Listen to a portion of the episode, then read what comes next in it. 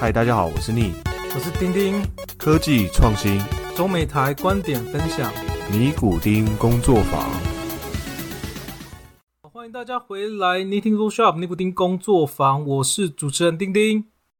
我是主持人 Neo，欢迎大家回来。好，那今天呢，我们要持续接续上一集跟 Brian 未聊完的话题。所以，我们这集依旧是邀请到我们 Brian 参加我们的节目。好，我们欢迎 Brian。Hello，大家好，谢谢丁丁跟 Neil。那上一集呢，我们其实跟 Brian 聊到说，哎，到底他为什么去想读 MBA 啊？那包含在 MBA 的时候准备的过程需要注意什么？然后一些酸甜苦辣，还有毕业之后找工作的一些行为。可是，其实我们知道，Brian 你现在在做 YouTuber 嘛，也算是一个知识型的网红。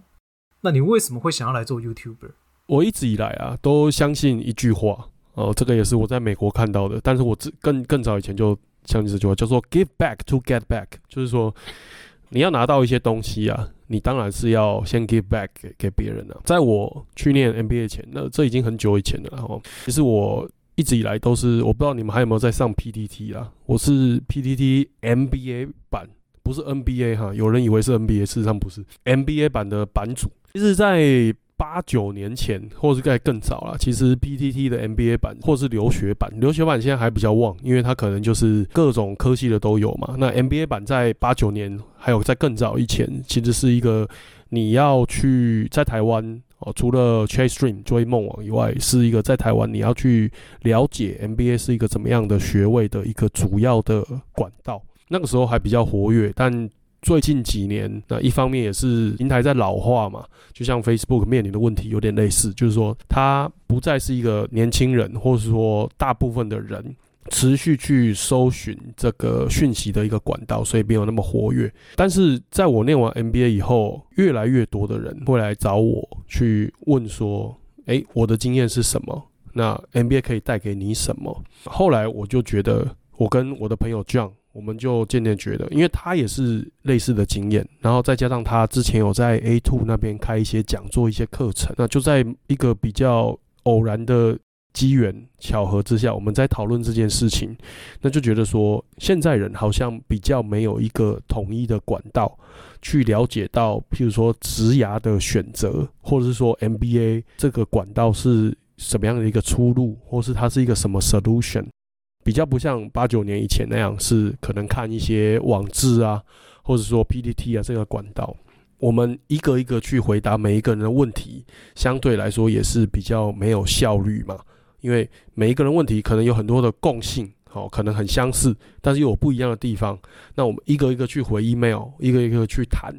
好像不是那么有效率，那再加上很多时候很多人也是找不到一个这样的管道，所以才决定，诶，我们用 YouTube 这个方式来分享这些讯息。那再加上呢，其实我跟他两个人，我们自己也没有办法去回答每一个问题，因为我跟他也只是代表。两个 MBA 的例子哦，他是做 finance 为主的，那我以前可能做 finance，后来我是在做 strategy，这也只是两个不同的 career path。可是你在这整个求职或者说整个 MBA 的 career path 上，它是有很多很多很多种不同的可能性嘛？如果只有我们两个，我们是回答不来的。呃，或者说能够参考的样本太少。但是如果我们邀请到我们认识的人，有那么多人，其实你不用很有名，或者说非常非常厉害。但是你如果是我们生活中不一样的面相哦，诶，你透过 MBA 改变了些什么？当这些例子都聚集在一起的时候，在一个比较彷徨、比较无助，或者说比较不知道怎么走的人面前，其实是很有参考性的。那就是基于这两点，我们决定要去做这个频道，就这样。那你现在面试的，或是你访谈的啦，有没有让你觉得印象比较深刻的事情，或是例子？好，讲到这个呢，我就想说，其实一开始我还是想要很官腔、很客套的讲啊，就是不管是 John 访谈的，还是我自己访谈的，但是我真的哦，从每一个人，不管他的学校的排名怎么样，不管他的职位工作怎么样，我都从他们身上听到了一些新的东西，或学到一些新的东西。那你说里面最有趣的，我必须要说是个叫做 Andrew 里的人。他是 John 的学弟，是港科大。为什么他很有趣？他是北科大毕业的，就是传统上来说，好像不是大家脑中的想说哦，我一定要台政啊，我一定要什么四大四中毕业才会去念 MBA。他是一个北科大毕业的工科生，他起点不算很高，就是他一一开始英文能力也不是很好。他光托福跟 IELTS，他为了出国念书，他托福跟 IELTS 考了二十五次。我觉得在他身上就看到很多很厉害的特点。哦，举举例来说，第一个我们常常会讲英文嘛，最近一两年常会讲 grit 或 gritty，就是意思就是说，呃，坚韧不拔，或者说毅力，在他身上就真的是看到，因为考一次托福不便宜。他那时候有在我的访谈上说，他那时候几乎所有的月薪收入都拿去准备考试、跟准备补习、跟学这个英文。一般人啊，我相信啊，考三五次，不管你是不是 MBA，可能考三五次就放弃了，因为我们。我常常会听人家说，或者跟人家说，其实你在申请留学，不管是申请 MBA 还是其他科系，尤其 MBA 更是，因为它有托福，它有 GMAT，它有写 AC，它有面试，每一关都在筛选人。那你一个考二十五次都没有放弃的人，其实你的毅力、你的决心，是我觉得是远超一般人。所以我会觉得他是我聊聊过当中最有意思、最 inspiring、最能够。让人觉得，甚至让我自己就觉得，哦，我是不是还不够努力的那种人？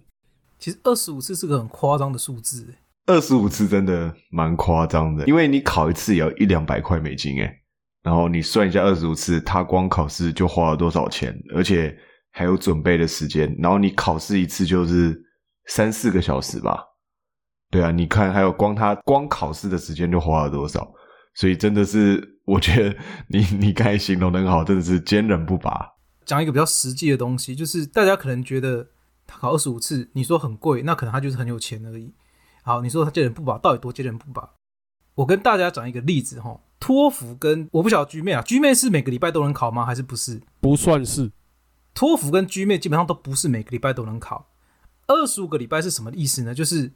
你基本上今天考完托福之后，下礼拜考 G 妹。下礼拜再考托福，下礼拜再考 GMAT，你每个礼拜都要考试，连续考半年，你没有所谓的什么年假，没有。什么哎，马上清明要来了，明年假没有考试，哎，端午来了没有考试，你一次每个礼拜都在考哦，连考半年，这种情况就叫做二十五次，而且你还有要准备啊，也不是说你考完你就不用准备了，所以是一直持续准备，一直持续考试的过程，这这是真的蛮煎熬的。其实我我觉得在。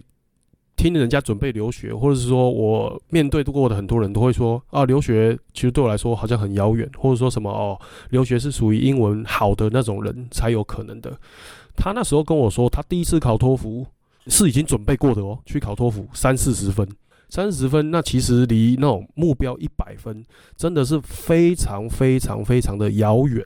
可能你要是去考一次是三四十分，或者说你去考什么多艺啊、全民英检，你多艺要是考个两三百分，你可能早就放弃了，你就这条路不适合我。他是考三四十分，从起点是那样开始，所以我就觉得他真的是非常的有决心，非常的想改变自己的职业路径，非常的下定决心要透过这个方式去达成自己的目标，才有办法去考二十五次。因为就像你说的。你刚刚讲是最极端的例子嘛？就是我每周都考试，我不管怎么样，我每隔一周就报名，我每隔一周报名，你都要连考半年才有办法完成二十五次。那他不是嘛？他还要准备，对不对？他还要再重新报名，有没有考位的情况下考二十五次？那是一个，我觉得是投入好几年都在这件事情上。我我可以理解他为什么这样做，因为我当初我托福也考了好几次，托福考了六次还是十次吧。对，六次跟十次差了四次，哎，你 你到底是几次啊？我有点忘记，因为已经十几年前了。但是重点是我可以了解他为什么这样做，因为我当初考第一次的时候也只有考五十几分而已。然后我就看了很多文章，结果我就发现一件事情是，托福这种东西是有考试的技巧性的。理论上而言，你考越多次，你的技巧会越好。如果你有认认真去准备的话，所以。考量到一些可能作答时候的误差或是心态，理论上你只要考越多次，你的成绩应该会越来越好。因此，当初我也干了一件事情，就是我曾经去研究说，哎，因为大部分台湾的托福考试，我不晓得现在啊，但是我当初考是 I B T 啦，I P T 的台湾考试是中间间隔好像十三天还是十四天，然后我曾经为了要去考托福，去研究过说，哎，我一定要这周要礼拜六去报考，这样子的话，我下一周的礼拜，下一周还下下周的礼拜日，我还能够再考一次。大部分的人应该知道说，美国的所谓的机考，它其实在短时间之内是有所谓的基金会出现的。那你又有另外一个方式，是你可以靠这种东西去有可能提升你的分数。所以我大概可以了解他那种感觉了。对啊，因为像你说的，其实你有很多种方式去准备嘛，所以其实我觉得他面临的挫折啦，应该是远多于一般人。因为第一个，这个考试一次考试的时间是三四个小时，不是说我写一个小时的考卷就结束了嘛。他听说读写哦，光每一个 section 大概都要维持一小时，所以一次考试是连续的三到四个小时。那你要考那么多次哦，中间你又有基金。你又有补习班老师在帮助你，那你又再去学各种的，不管是真正程度的提升，还是技巧的提升，你中间还要有那种明明知道自己提升了，可是成绩没有提升上去这种挫败感。所以我是觉得真的是蛮厉害的，因为我也不是托福一次就过的那种人。对，我觉得另外一方面也可以说是他真的很想去达到这个目标，所以他就算经历挫折，他也希望能继续努力。去达到他想要的，我觉得这种精神是非常可取的。因为真的很多人可能就是考个两三次，觉得自己真的考不上去了，然后没办法，然后就放弃了，或者啊，我工作平常很累，我为什么还要考试？那就这样吧。所以我觉得在备考的人其实也可以多多听看这种意见，然后再来调整一下自己的心态。但我刚才比较惊讶的是，我以为你说你最印象最深刻的一件事，你会想到是 John 帮猪打手枪的事情。呃，那是印象一定是很深刻了，那个是蛮有趣的，尤其他还把这个拿去 MBA 面试啊，拿去写在他的申请的 essay 里啊，这是一个蛮好的故事。其实我觉得，当然也是印象很深刻，可能是因为我听了太多次了，导致我刚刚一时间没有想起来，这是一个很印象深刻的一件事情，但确实是很有趣。对啊，可可能你听太多次啊，因为他我。记得每次只要有遇到他的人，他应该都会讲这个故事的，因为很传奇嘛。这是一个蛮好的那个 icebreaker 破冰的那个一个故事。对，我觉得大家也可以学习一下，就是其实你可以选一个自己比较有趣的故事，之后就是别人在认识你或刚认识你的时候，其实可以透过这个故事让别人对你的印象更加深刻，而且根本就是永远都忘不掉。你刚才讲的就是你的初衷，还有你访问过程中最有趣的例子。未来中你们的节目内容会怎么去调整？就是有没有一个比较明确的定位在哪里，或者是你们长远的目标是想做成把这个频道做成什么样？也会跟听众讲一下你的想法。因为刚讲到做 YouTube，那其实我觉得也是运气蛮好的，因为还幸好我们做的东西，当然也谢谢 Neo 啊，谢谢钉钉啊，谢谢很多人哦认可我们在做的事情，也主动的帮我们推荐。所以有越来越多人想看，所以我是觉得，如果你提到目标的话呢，我是觉得说 YouTube 这个东西，当然我们还是希望有一定人数的订阅。那当然我们现在已经有五六万人了嘛，我们希望当然是能够接触到更多的人。那都喜欢我们的内容是更好，所以如果是一些比较数字上的 KPI 的话，可能是十万人甚至是更多，希望是这样当一个中期的目标。至于这个频道未来走向呢，其实一开始我们也去想过是不是要访谈更多更不一样的人。后来我渐渐啊，当然这个想法未来可能会改变，但是我是觉得说我们不太可能每周都在访谈人，可能就跟你们一样，一个月。一次一个主题就好了。那这样，如果我们专注在 MBA 上，其实可以看到的人是很多的，不管是他申请前的故事，或是申请后的发展，甚至还有更多的内容。所以我会希望我们是第一个，除了人数以外，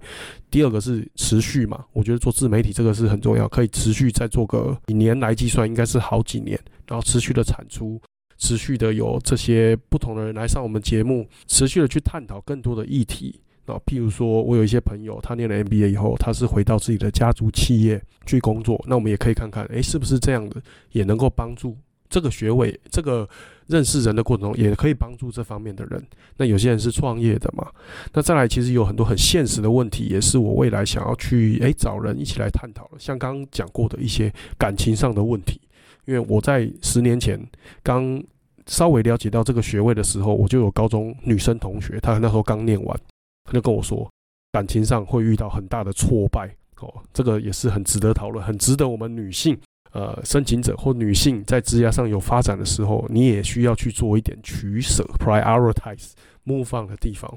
那再来还有很多很多的工作啊，职涯上的内容啊。因为我们现在还比较着重在找工作，就是入职前嘛。那我其实还有很多很多入职后的内容，包含你在试用期，你刚开始你该做哪些事情来帮助你职涯上的成功啊？你怎么样管理团队啊？你怎么样在呃 career ladder 上往上爬？这些内容都是我们会持续想要做的部分。哦我觉得这个内容很丰富啊，就是我觉得还有很多可以期待的点在这里。那我想问一下，就是那你就是像台通他们不是说他们自己是台湾通勤第一品牌嘛？那我可以说 jo jo nba 是不是可以未来想成为？台湾 NBA 的第一品牌，呃，当然这是一个目标了，自己讲的目标了。那也是比较幸运，因为可能我们目前还没有一些人来跟我们做类似的事情。因为我觉得我们做这个初衷很简单，就是像我刚刚说，give back to get back，就是想不带盈利色彩的。不是说我今天为了什么事情我才来做这个东西，纯粹是我觉得，诶，我这个东西我分享给比较多的人，能够帮助到比较多的人，不管在工作还是找工作上，能够有一些提升。那这些人能力提升以后，诶，我们在跟这些人聊天啊、讨论的时候，也可以从他身上得到一些新的东西。所以你要说 NBA 界第一品牌中文吧，现在可能暂时是，当然也希望有更多的人能够投入这一块，然后探讨这些不管是职业发展啊、职场上的议题，那这样大家互相刺激一下，也能够产出更好的内容。然后其实我跟 Brian 一直也有在谈说，现在台湾的市面上就是比较多吹水的，就是说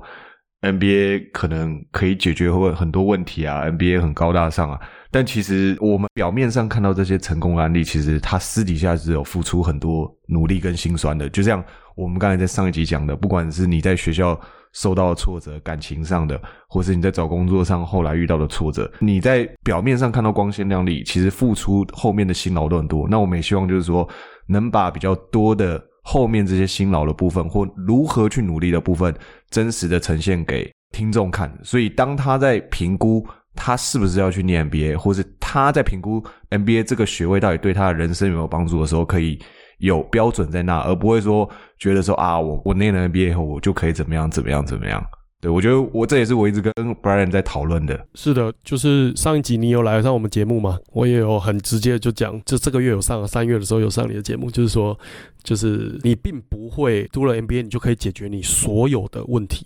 对吧？你还是有工作中是 MBA 不能解决的。MBA 并不是说适合每个人都可以去读的，有些人他其实不需要这个学位，有些人就是很需要。但是因为我们都在工作，都在职场，只是在职场上的很多很多问题，你去读了 MBA，你会得到一些方法，得到一些思考的工具，去理解怎么解决这些问题，不管是你个人的，还是你工作团队的，或者说整家公司的。那就像你刚刚说的，并不是一个很神话的学位，你今天不会因为踏上了美国，你的英文就突然变好了。你也不会因为你的名字后面加了 MBA 这三个字，你会突然从专员变成经理或总监或是副总，并不会这种事情。你申请上了 MBA，这个游戏才刚刚开始而已。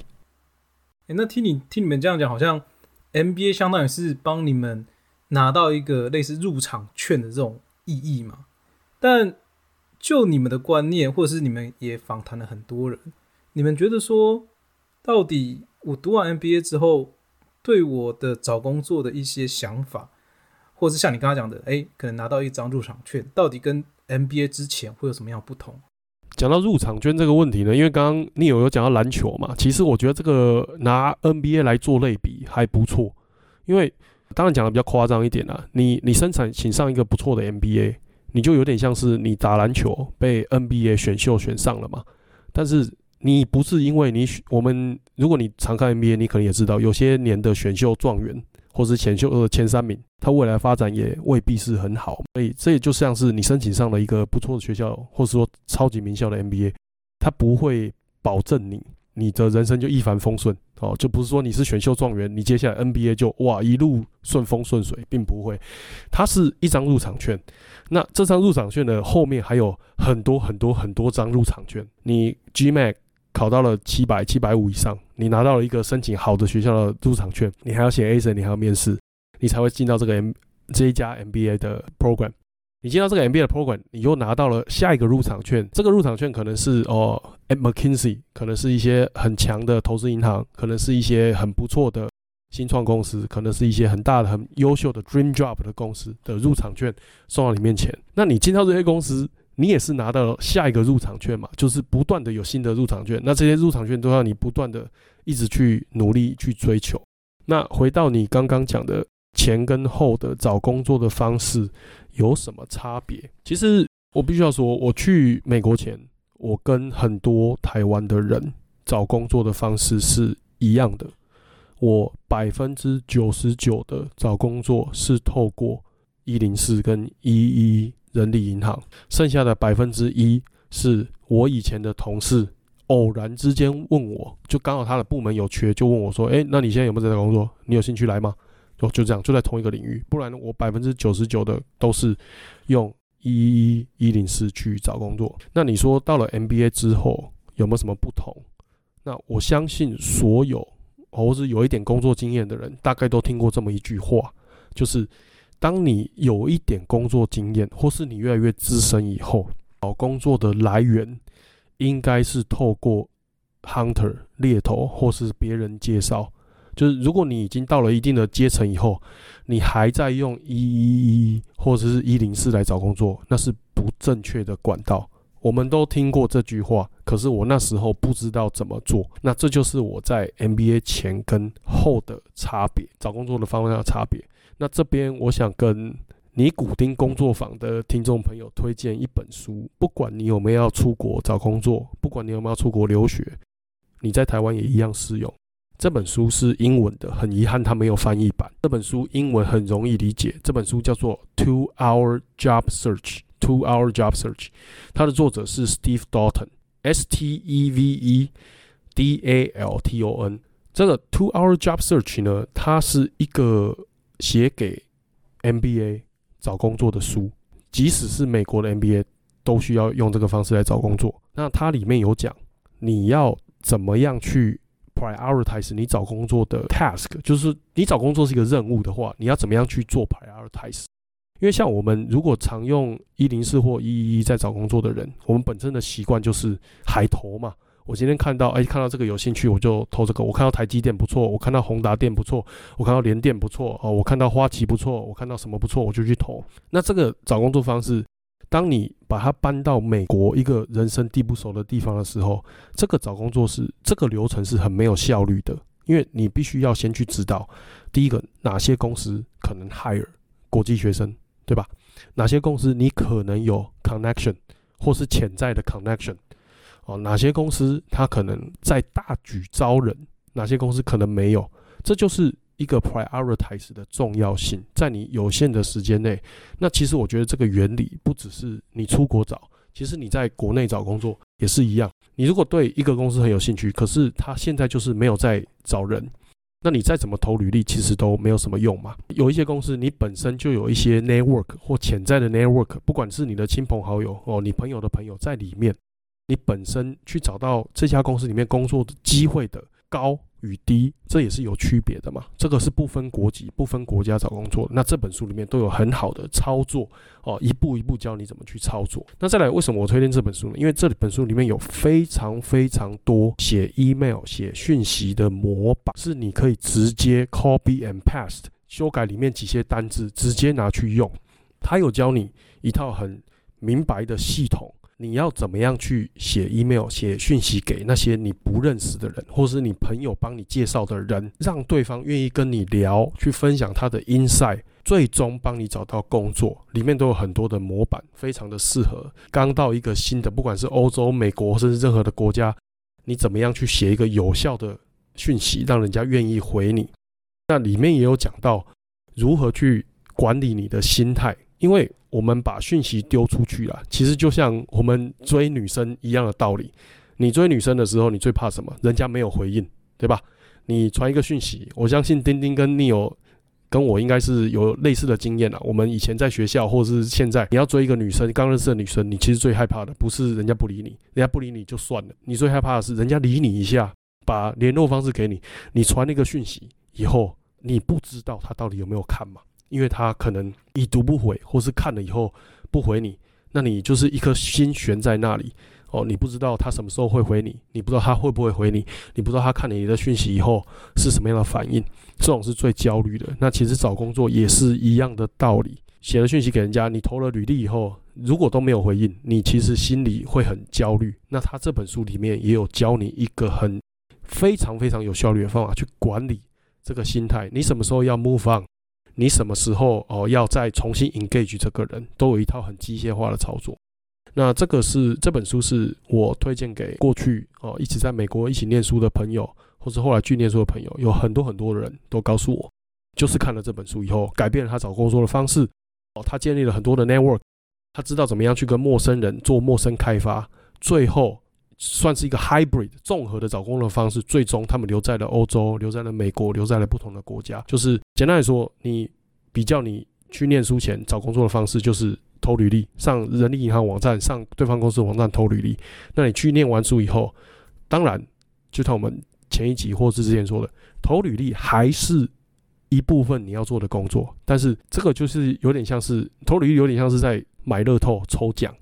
因为你可能要投三五百份以上，会有一个 feedback。你还有第二套工作模式，是主动去建立你的 network，主动的去利用你的 network 去找到一个更有希望的工作。哎，那关于这本书有几个好奇的地方。哎，像你在亚洲跟在西方国家都工作过，那你觉得这本书是两边都能够用得上，还是主要是用在西方的？例如说像欧美商之类的。我觉得其实真的是东方西方都适用，因为我在回到中国或是台湾，我在找工作的时候，我不会说我完全没投履历，但是我不会觉得说，哎，我好像比如说我今天要去一些什么 Google 啊。要去什么一些大公司啊，我就不太会有说，诶，我完全不认识那里面的人，对吧？我就会用到里面很多的方式。第一个，我可能直接上我的 social media，什么 Facebook、IG 啊，直接就是告诉问大家，诶，有没有人认识这些公司的人？哦，第二个，我可能会直接上 LinkedIn 去找对方公司里面的一些上班里面的职员。哦，里面上班的人，他跟我有没有一些 mutual friend，就是共同的朋友，或者说我有一些中间人可以帮我介绍，甚至我本来就认识人在里面工作。第三个是，像我之前在上一间公司的时候，我们公司要请一个顾问，就是别家公司那种阿里巴巴还是那种平安金融这种大公司的人，想要借重他们来当我们的顾问，跨产业的顾问。那这时候公司里面完全没有人有这个 connection，那我其实也是。当然，我已经操作的比较熟练了啦。我其实也是用这本书里面的一些模板去 knock door，去敲开这个，当一个敲门砖，哦，去写这个讯息，只是变成中文 approach，去接触那些我目标公司里面的人，呃，让他诶有兴趣，哦，很直接有兴趣的。去说，哎，我们公司需要一个这个样的顾问，请问你有没有兴趣来跟我聊一聊这个可能的机会？所以我会说，这本书里面介绍了很多技巧，不只是找工作哦，不只是在西方，其实我觉得在很多工作的场合，在东西方任何的国家，其实都适用。了解，所以说其实两边都可以。哎，可是像你刚刚提到说，哎，这本书好像一再的提到有关于 networking 的建立，那你可不可以在这边先跟大家简单的介绍一下？到底应该怎么样有效的去建立？你们现在也是做自媒体吗？那我也是在做自媒体。其实自媒体最容易遇到一个情况，就是你的观众会留言，或者是说，如果你有留 email，你的观众或你的听众会写 email 来，是吧？对，而且我们很害怕，就是哎，我们讲的东西让听众不喜欢，然后可能会有一些。比较负面的反馈啊，这种是最担心。这个反馈不管负面跟正面，哦，不管你是问问题，还是你只是写信，哦，留言来鼓励啊，做自媒体的人、频道主，或者是怎么样，你就是有一些话想讲。其实写 email、写讯息就是一个最有效的建立 network 的方式。那我其实这边我就讲几个我的观察跟经验了。哦，第一个你在建立 network 的时候，不管你是朋友介绍的，还是就是一个陌生开发，直接写给 Neil、写给钉钉、写给我，写这样的讯息或 email，第一个不要在开头写超过一行。很多人会这样，请不要一直写 sorry，不好意思打扰你了哦，不好意思麻烦你了，不好意思，我很冒昧哦，真的怎么样？很多人写 email 来，写讯息来，我不知道你有没有接到过，我写到很多都是这样。其实你写这个 email，你写这个讯息，我就已经知道你的来意了嘛，因为没有人写这些 for fun 嘛，尤其是你在找工作的时候，应用到你在找工作，没有人写这些。email 或许你是 for fun 好玩，所以其实你在写这个东西的时候，我已经很明确的知道你的来意了。另外让我想到一件事情，就是因为我前一阵在看很多人的 resume，那很多人 resume 上面都会写 objective，然后我看到之后，我就会觉得满脑子问号，就觉得说啊，你投我这个职位，不就是想要投申请我这个职位吗？啊，你写 objective 看起来如果跟我这这个职位不同的话，或者有点差距的话，那你为什么要投我这个职位？我觉得这感觉上就有点类似那种意思，对不对？呃，对。关于要不要写 objective 呢？这个是一个另外一个话题啊。但是其实就像你刚刚讲的，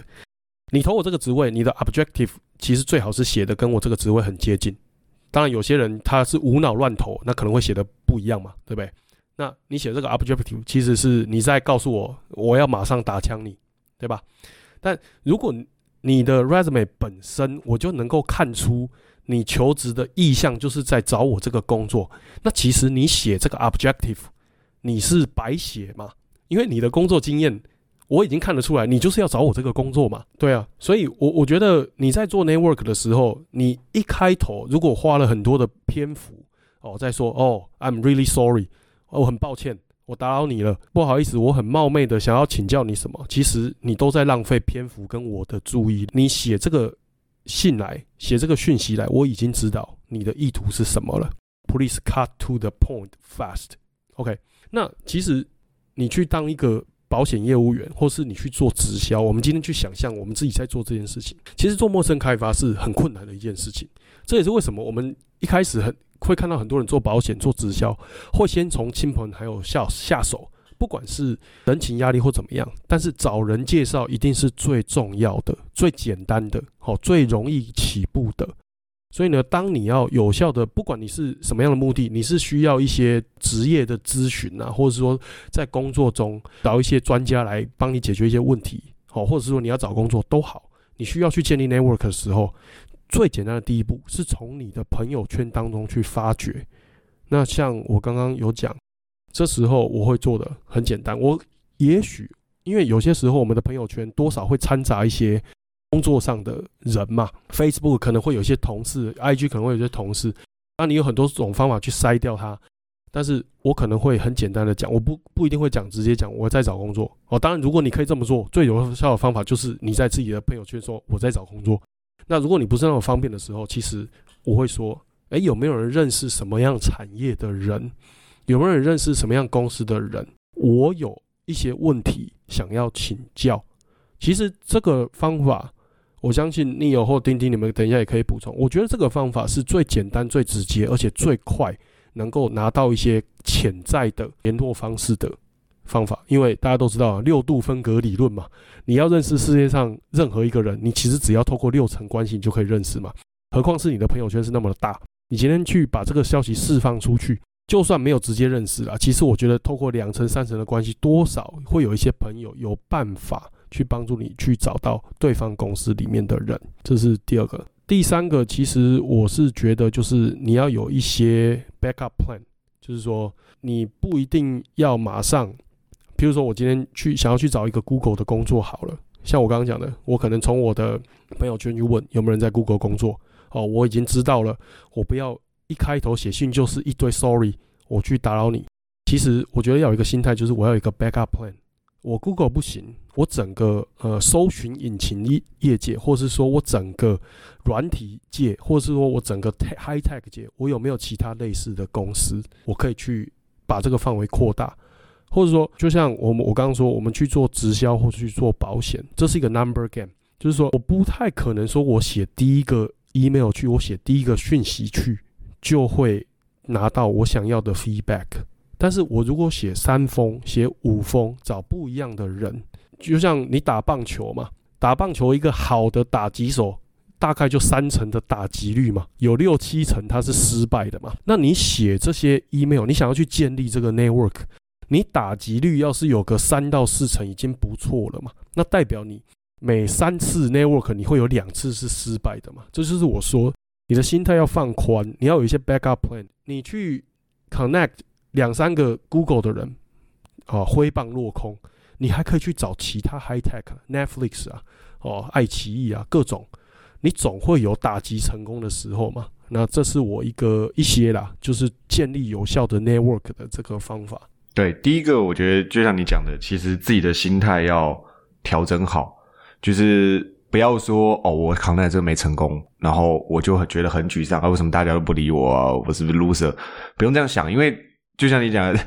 你你的棒球打击率打击率三成都算高的了。因为我最近也有有一个人在台湾，他要面试台湾 Google，透过一个 Google HR，然后联络到我说，哎，可不可以帮他推荐一些人？然后问他这个 position 怎么样？然后我就在跟他聊的过程中，他说他在 LinkedIn 上试了联络超多人，完全都没有回他。后来他就想到说，哎。他以前在大学学妹在 Google 当 HR，然后问问看他有没有认识人，然后最后就问到我，然后我就推荐另外一个人给他聊。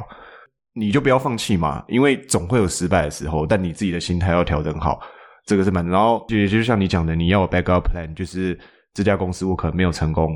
此妙不有人，自有留留人处，那你就要去找说是不是有其他 backup，你可以。再去 rely，然后去看一下说有没有其他机会，就找寻更多机会，也不要就把所有的鸡蛋放在同一个篮子里。好，那我想今天很感谢 Brian 跟我们分享那么多，不论是有关于 A 为什么要当 YouTuber 啊，想要做什么啊，还有尤其是介绍了这一本非常好的书，叫做 Two Hour Job Search，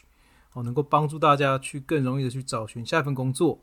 也大概介绍怎么去 build 一个好的 networking，这真的是对大家帮助很大哈。如果说大家对于呃不要有任何疑问的话，也可以去看看他们的 MBA 的频道，叫庄庄 MBA，相信那边会回答很多问题，也可以从那边直接去跟啊他们直接做一个联系，这样子。对，欢迎大家多多支持一下壮壮 MBA，可以去搜寻一下，应该可以得到一些不同的资讯。对，那今天非常。谢谢 Brian 来上我们的节目。如果大家觉得不错的话，也可以反馈给我们。我们希望未来还有机会再能访问 Brian，然后让他提供更多，比如说像职能上啊，如何求职啊，然后如何扛难啊，这些一些比较专业的技巧。如果我们未来还有时间的话，好，那今天就到这里，谢谢大家，谢谢谢谢丁丁跟 Neil，谢谢，谢谢，我们下次见，拜拜。